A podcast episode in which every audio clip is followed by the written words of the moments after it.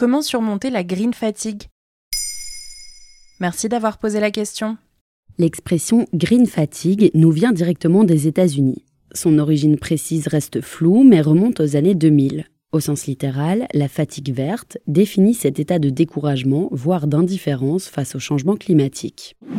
On parle également d'éco-fatigue. D'après le site d'information Vacances Vertes, c'est un état qui peut prendre deux formes.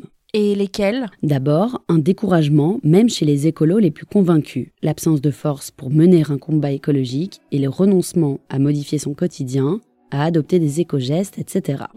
La seconde forme de green fatigue se matérialise davantage par un rejet total de la cause environnementale, surtout chez ceux qui ne sont déjà pas spécialement engagés sur le plan écologique. Selon Vacances Vertes, cela peut être lié au sentiment de trop-plein que provoquent les messages catastrophistes sur l'état de la planète, ainsi que les appels urgents à agir. Ce rejet peut aussi découler de l'excès d'informations ou de pression relative aux enjeux écologiques. C'est ce qu'expliquent Henrik Paul et Dorothée Marchand dans leur ouvrage Psychologie environnementale. La faute aussi au marketing vert, selon les deux spécialistes. Le greenwashing, qui propose des pratiques déconnectées des enjeux climatiques. Tout cela résulte en une banalisation de la lutte écologique. Que faire alors? Vacances Vertes propose plusieurs pistes pour retrouver le plaisir et la joie de la lutte pour le climat. Par exemple, agir à plusieurs, parce que se sentir impuissant peut conduire à l'isolement et à l'inaction. Retrouver le collectif peut s'avérer positif.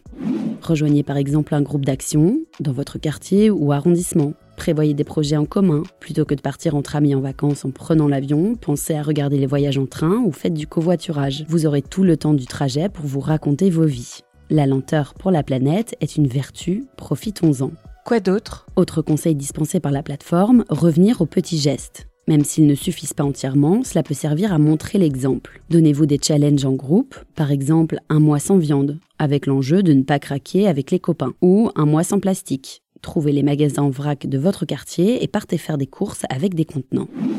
Enfin, et parce que les petits gestes ne suffisent pas, il convient de penser la lutte écologique comme une chaîne aux acteurs multiples. D'après l'autrice Camille Etienne, interrogée sur Quotidien, les citoyens à eux seuls ne peuvent rien faire face à l'inaction des gouvernements et des entreprises. Malheureusement, c'est justement la méfiance envers ces deux derniers, expliquent Paul et Marchand, qui entraîne un découragement auprès de la société civile. Ce que les militants écologistes demandent par exemple, c'est la taxation du kérosène donc du carburant utilisé par l'industrie aéronautique. Voilà comment surmonter la green fatigue.